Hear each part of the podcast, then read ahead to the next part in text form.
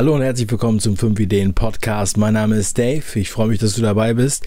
In der heutigen Sendung geht es um die eierlegende Wollmilchsau, die trotzdem nichts kann.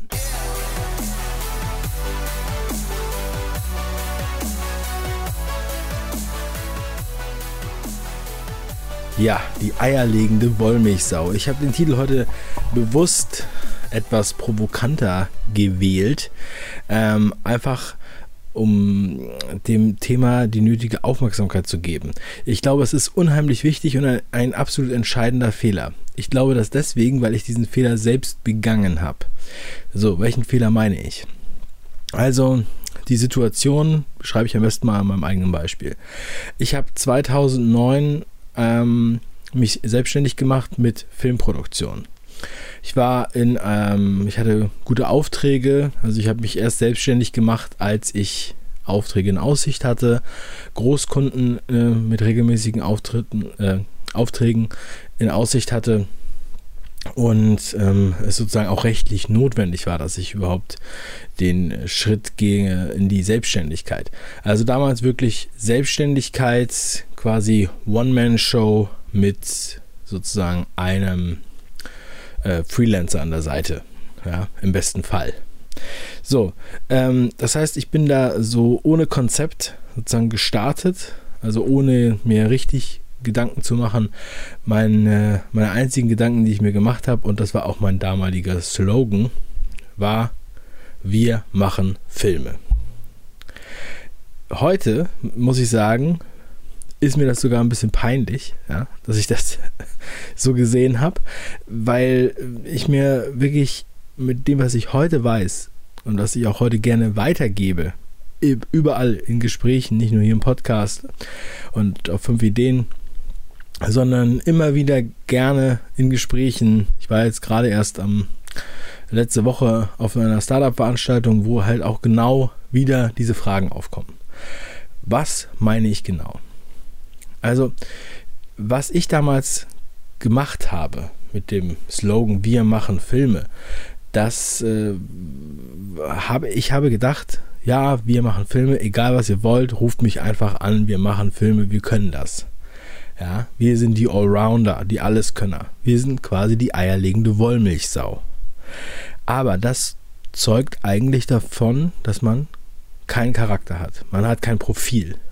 Ja. Und die, man hat auch keine Zielgruppe. Denn die Zielgruppe ist jeder. Ja. Und das kann nicht lange gut gehen. Also, das habe ich zum Glück erkannt.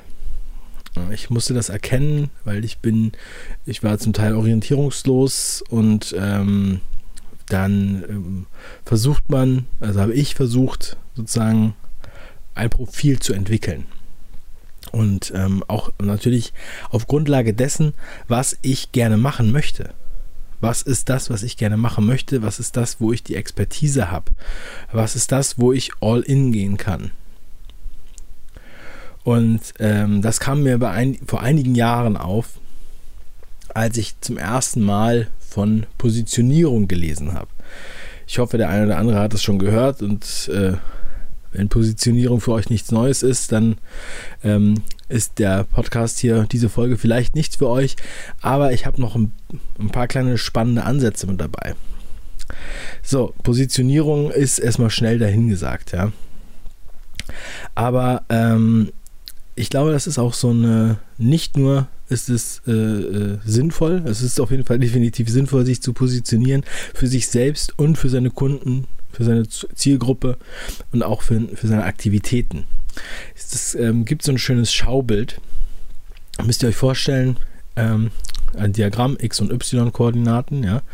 Auf der X-Koordinate ist die Umsetzung, also etwas machen und auf der y-Koordinate sehen wir den Plan. So, und wenn man, ähm, dann kann man quasi sich vier Quadranten ausdenken in, diesem, in diesem Bereich. Wir haben einmal unten, unten links haben wir quasi den, der keinen Plan hat und nichts macht. Das ist sozusagen der Faulenzer. Weiter rechts auf der x-Koordinate, da haben wir dann den, ähm, der viel macht, aber keinen Plan hat. Und das ist der Workaholic.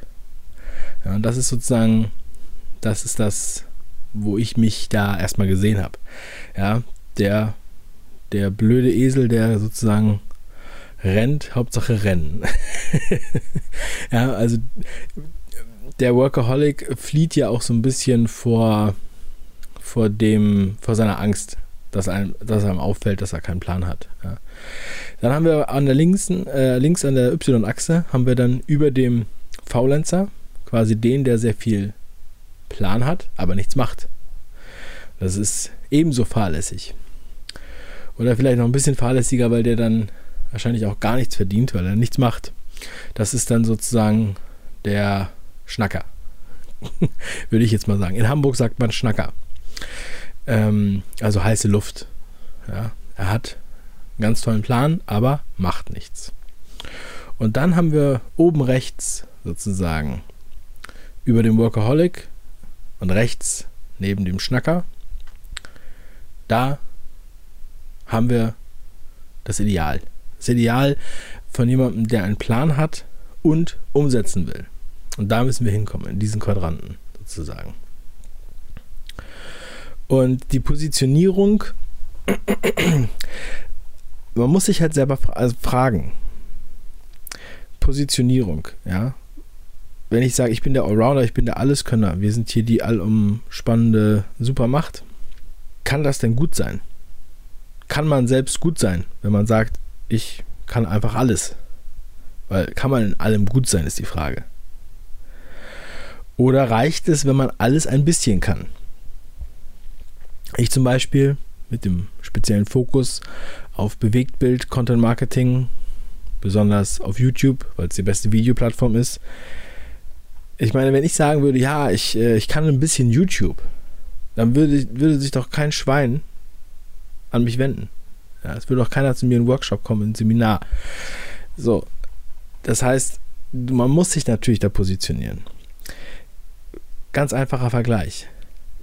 Einzel- und Fachhändler. Wir hatten ja die Obi-Folge, die ich immer noch sehr, sehr gut finde.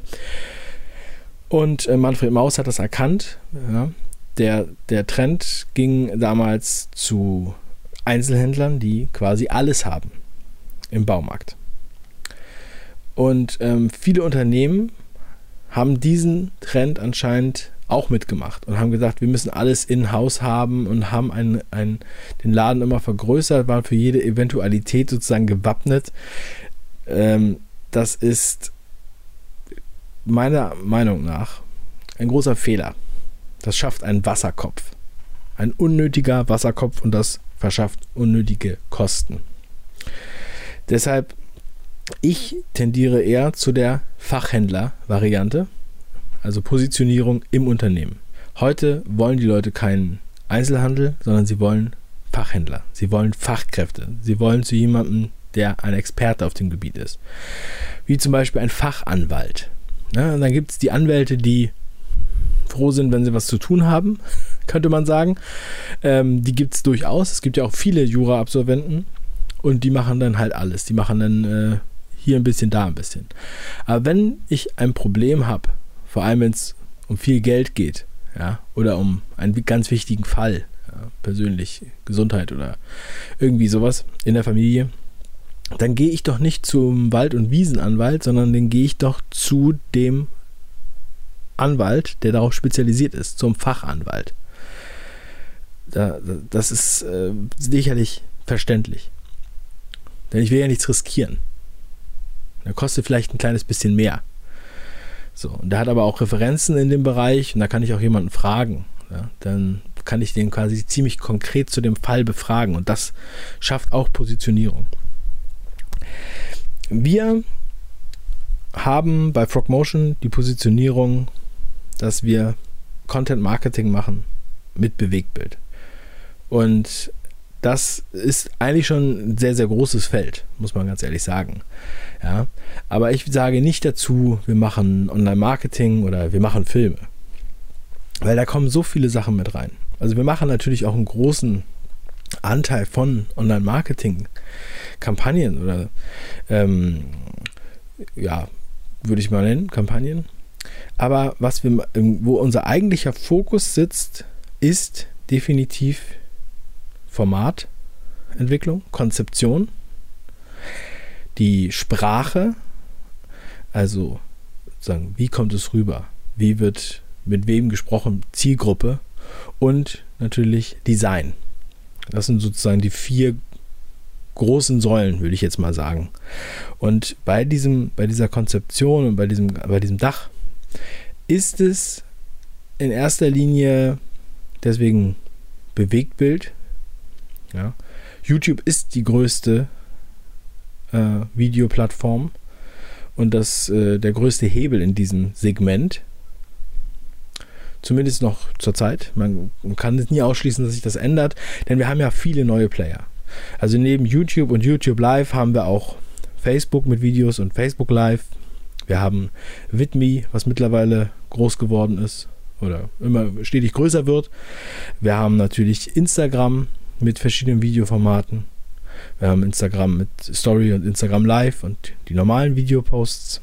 Wir haben auch Snapchat als Videoplayer. Und wir haben auch zum Beispiel Lively man muss diese Tools kennen, auch wenn sie, sie, sie ähm, funktionieren sehr unterschiedlich. Man muss sie dennoch kennen.